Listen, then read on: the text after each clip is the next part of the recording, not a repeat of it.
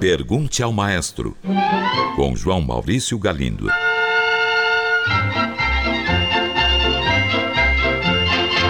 Olá, amigos. Um ouvinte enviou esta mensagem. Maestro, às vezes eu acho que as orquestras preservam resquícios de hierarquia e disciplina militares. Afinal, elas são primas das bandas, não é? Eu estou errado? Caro ouvinte, eu diria que você não está longe da verdade. Há sim algo de disciplina militar nas orquestras. Para começar, orquestras são mesmo primas das bandas, como você disse, que tem a sua versão militar. A disposição dos músicos no palco obedece a uma estratégia rígida. Instrumentos menos potentes, como as cordas, são mais numerosos e ficam na frente. Seriam talvez a infantaria, enquanto os mais potentes, como os metais e percussão, são em menor número e ficam lá atrás, o que talvez corresponda à artilharia. Além disso, temos a nossa intendência, uma equipe de pessoas que ninguém vê, mas cuida de tudo o que é necessário para a orquestra entrar no palco: iluminadores, arquivistas, inspetores, montadores. E entre os músicos há também hierarquia. Por exemplo, os violinos. A divisão entre primeiros e segundos violinos corresponde a uma questão puramente sonora, pois os primeiros tocam numa região mais aguda que os segundos. Contudo, na prática, a partitura para os primeiros violinos tende a ser mais difícil que a partitura dos segundos, demandando, portanto, uma maior responsabilidade. E cada naipe da orquestra tem o seu chefe. Assim, se temos quatro ou cinco trompetes, um deles é o chefe. São chamados de primeiro trompete, segundo trompete, terceiro trompete, etc. O mesmo se dá com trombones, flautas, violoncelos, etc. E uma última curiosidade. No século XVIII, quando os músicos pertenciam a uma classe social bem baixa, se comparados com a atualidade, houve uma orquestra na cidade de Mannheim, na Alemanha, que se tornou fantástica, deslumbrante. Então, como prêmio, os músicos obtiveram a permissão para portar espadas em público. Um ouvinte enviou esta mensagem. Maestro, sempre que assisto filmes passados nas décadas de 20, 30 e 40, aqueles filmes norte-americanos que falam da máfia de Chicago, ouço ao fundo músicas como se fossem de bandinhas, onde se destacam sempre o som da clarineta e da tuba. Que tipo de músicas são essas? Tem um estilo próprio, como o jazz ou o blues? Caro ouvinte, pela sua descrição, você deve estar falando do jazz tradicional, aquele mais antigo, que antecedeu os estilos mais modernos, como bebop ou cool jazz.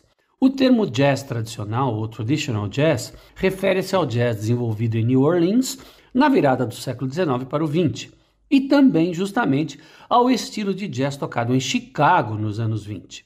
Exatamente a situação que você cita.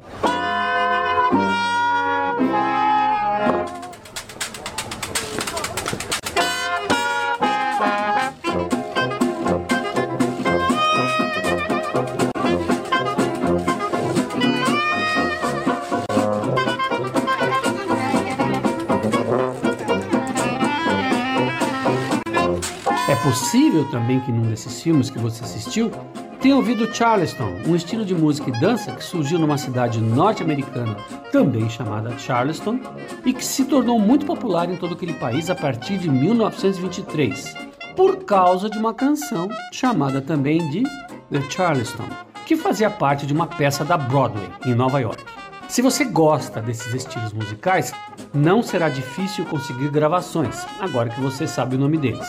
Sugiro também que você procure conhecer o trabalho da nossa Traditional Jazz Band, criada em São Paulo em 1964. Eles deixaram muitas gravações acessíveis.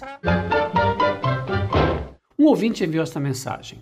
Maestro, outro dia ouvindo a Rádio Cultura, fiquei sabendo da existência de uma harpa tripla, instrumento do qual nunca ouvira falar. Eu não consigo nem imaginar a aparência de uma harpa tripla. Não percebi uma sonoridade muito diferente. Em alguns momentos não tem um toque mais seco, o que talvez seja devido à maneira de dedilhar as cordas. Você poderia me dizer do que se trata? Caro ouvinte, a harpa tripla, como seu próprio nome diz, tem três fileiras de cordas em vez de uma fileira só, como a harpa comum. O instrumento surgiu na Itália, no século XVII. Depois de algum tempo, começou a ser tocada na Grã-Bretanha e acabou tornando-se um instrumento típico do país de Gales tanto que passou a ser conhecida por harpa galesa, ou em inglês Welsh Harp.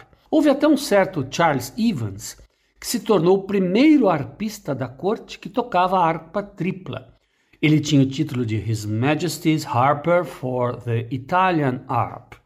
No século XX, a harpa galesa estava totalmente abandonada em favor da moderna harpa de pedais. Porém, nas últimas décadas, alguns artesãos se ocuparam de reviver esta tradição, de modo que hoje em dia esses instrumentos podem ser comprados e uma nova geração de arpistas galeses vem surgindo.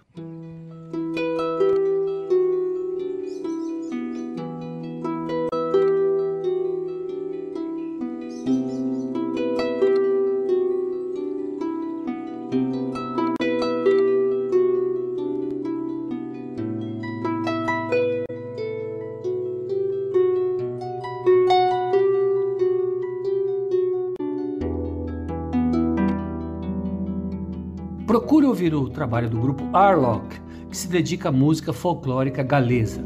Entre eles, há um executante de harpa tripla. E olhe que interessante o que eu encontrei no site do Conselho Britânico. Um pequeno texto do tempo que Charles ainda era príncipe. Ele diz: O príncipe Charles escolhe um jovem bolsista para o cargo de arpista real de Gales todos os anos. Um ouvinte enviou essa mensagem. Maestro, sempre que assisto um concerto na TV Cultura, fico admirado como as câmaras têm o tempo certo das entradas dos respectivos músicos no andamento da música. Isso tudo é muito ensaiado previamente com o diretor e com os operadores de câmara? Ou eles seguem alguma pauta escrita?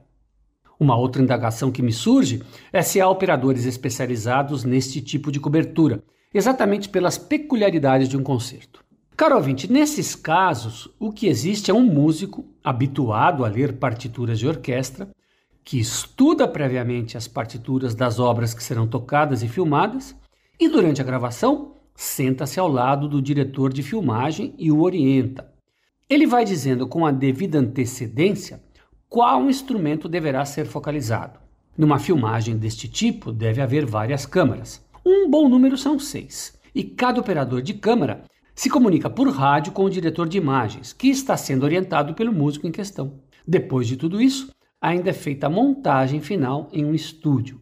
É um trabalho muito interessante e que ajuda muito a fazer de uma filmagem de um concerto um verdadeiro espetáculo à parte. O maestro Herbert von Karajan foi um dos que mais contribuíram para este tipo de trabalho.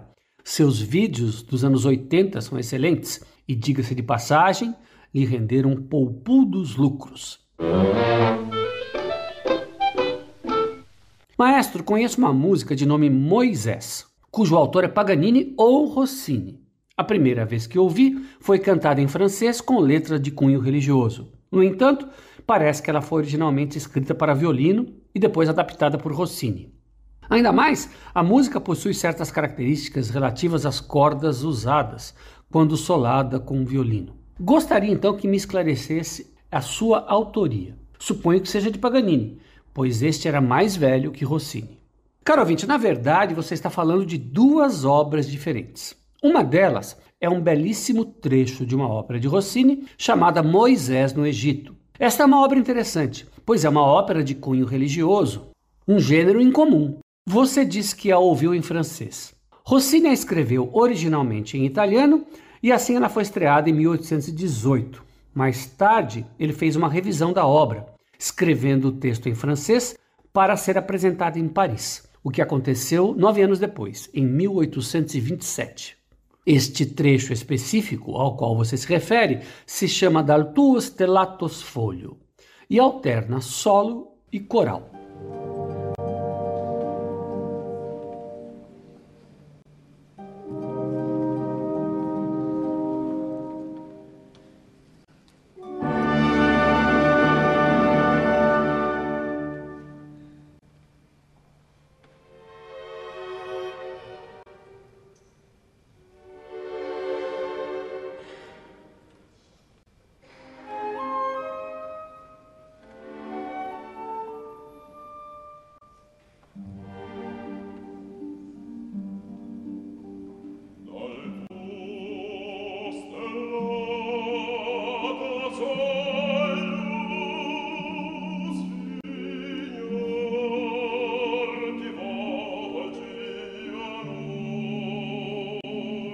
Pois bem, logo depois da estreia desta ópera, que como vimos foi em 1818, Paganini escreveu uma série de variações para violino e orquestra inspirado nesta peça de Rossini.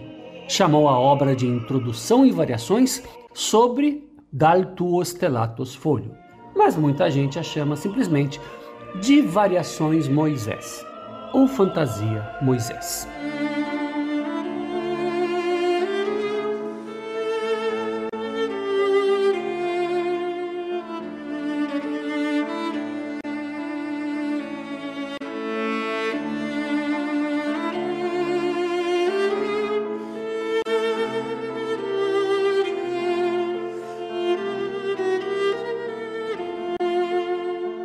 É isso aí, espero ter esclarecido.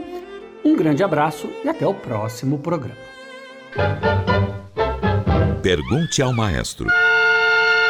Envie sua pergunta para o e-mail pergunte@culturafm.com.br ou pelo telefone 2182 3222. Cultura FM de São Paulo.